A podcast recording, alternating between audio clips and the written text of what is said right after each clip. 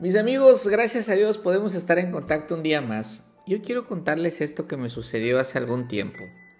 Estaba platicando con un hombre y me dijo, estoy leyendo un libro sobre la vida de Jesús y creo que fue un gran maestro, un hombre humilde y un ejemplo a seguir. Yo sabía que este hombre no creía en Dios y tenía muchas ganas de decirle, ¿de qué estás hablando? Jesús es el Hijo de Dios, no un buen hombre nada más. Pero ¿saben una cosa? No pude contestar. No tenía la respuesta correcta.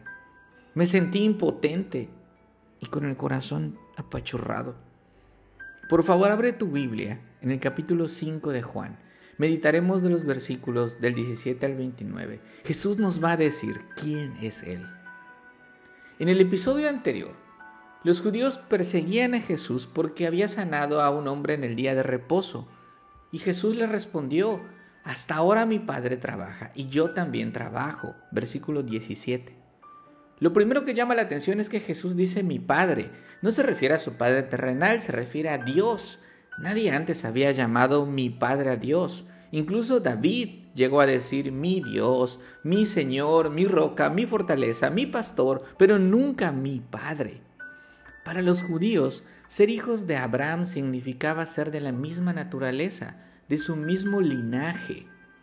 Por esta causa, los judíos aún más procuraban matar a Jesús, porque no solo violaba el día de reposo, sino que también llamaba a Dios su propio Padre, haciéndose igual a Dios. Versículo 18, y subraya eso en tu Biblia, haciéndose igual a Dios.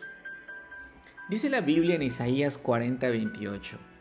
¿Acaso no lo sabes? ¿Acaso no te has enterado? El Señor es el Dios eterno, creador de los confines de la tierra, no se cansa ni se fatiga, y su inteligencia es insondable. Fin de la cita. Jesús dice, yo soy igual al Dios eterno. Blasfemo, decían ellos. Jesús sabía que lo querían matar pero en lugar de suavizar sus palabras, las confirma en el versículo 19 cuando dice, en verdad les digo que el Hijo no puede hacer nada por su cuenta, sino lo que ve hacer al Padre, porque todo lo que hace el Padre, eso también hace el Hijo de igual manera. Jesús les dice, si su preocupación es porque sanea a un hombre en sábado, es solo porque yo imito todo lo que hace mi Padre. Si Él no descansa, yo tampoco. Miren que he tenido compasión de este hombre y le he sanado en día de reposo. Es porque mi Padre muestra misericordia todos los días de la semana. Así yo también muestro misericordia todos los días de la semana. Aquí me saldré de la historia un poquito y voy a hacer un paréntesis para hablarle a todos los que son papás. Miren que el hijo nada hace por su cuenta, sino lo que ve hacer al padre. Papá que me escuchas, si en tu casa no respetan a mamá, si tienes hijos groseros, indisciplinados, desobedientes, medita seriamente si tú eres un ejemplo a seguir para ellos, porque tarde o temprano serán como tú. Porque todo lo que hace un padre, eso también hace el hijo de igual manera. Guarda esto en tu corazón. Tus hijos siguen tus pasos.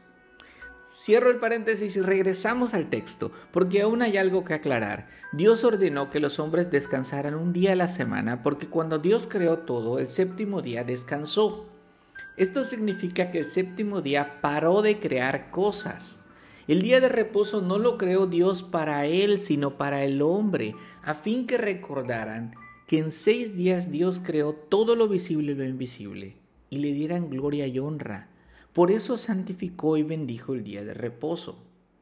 Al ser igual a Dios, Jesús afirma, yo soy el creador del mundo. El Señor Jesús les dijo, todo lo que ustedes me ven hacer es la voluntad de mi Padre, porque me ama y me muestra lo que debo hacer.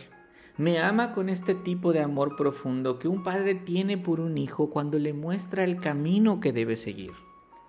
Así que no les asombre la sanación de este hombre, porque obras mayores que éstas le mostrará, para que ustedes se queden asombrados. Versículo 20. Y así Jesús afirma que es igual a Dios en sus acciones. Pero ¿qué cosas mayores haría Jesús? Mira los siguientes versículos. Los judíos saben que solo Dios tiene el poder para dar vida a los muertos. Y Jesús dice, yo también tengo ese poder, porque el Hijo da vida a los que Él quiere. Versículo 21. Esto puede sonar un poco cruel para algunos oídos, pero se trata de la voluntad de Dios. Dios había dicho a Moisés, tendré misericordia del que tendré misericordia y tendré compasión de quien tendré compasión. Y Pablo entendió que por eso la salvación no depende del que quiere ni del que corre, sino de Dios que tiene misericordia. Y así Jesús afirma que es igual a Dios y que Él es el que da vida física y eterna.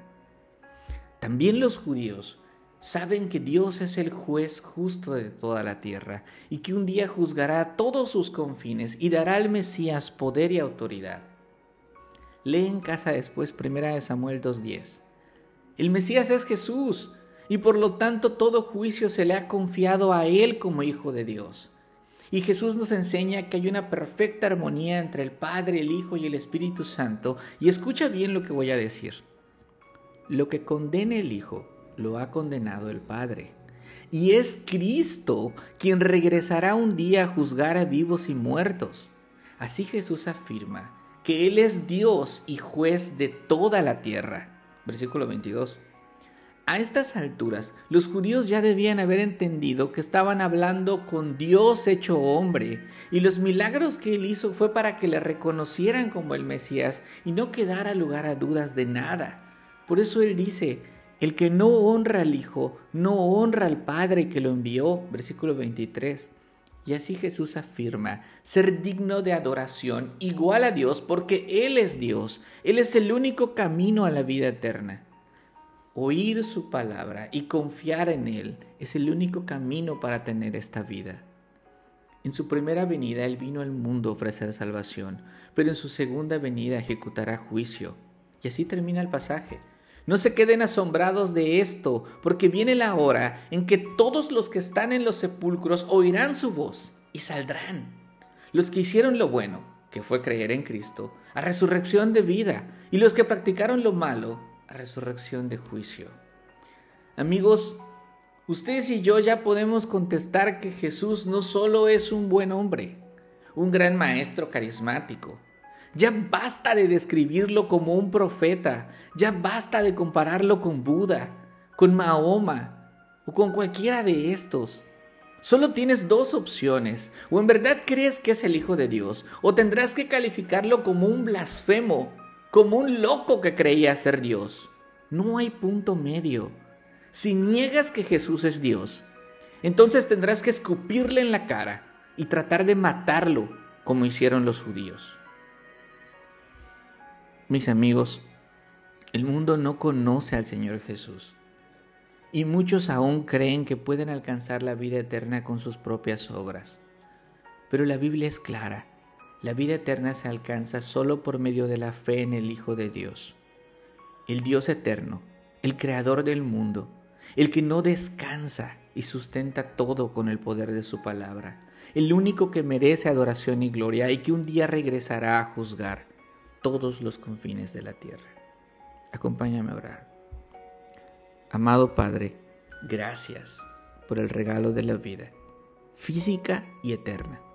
Mi oración es por fortaleza, por valentía, para mí y para mis hermanos que han creído en tu Hijo. Ayúdanos a recordar estos pasajes que muestran claramente que Jesús es Dios, para mostrarle a la gente que no te conoce y no conoce a tu Hijo y puedan alcanzar la vida eterna. En el nombre de Jesús. Amén.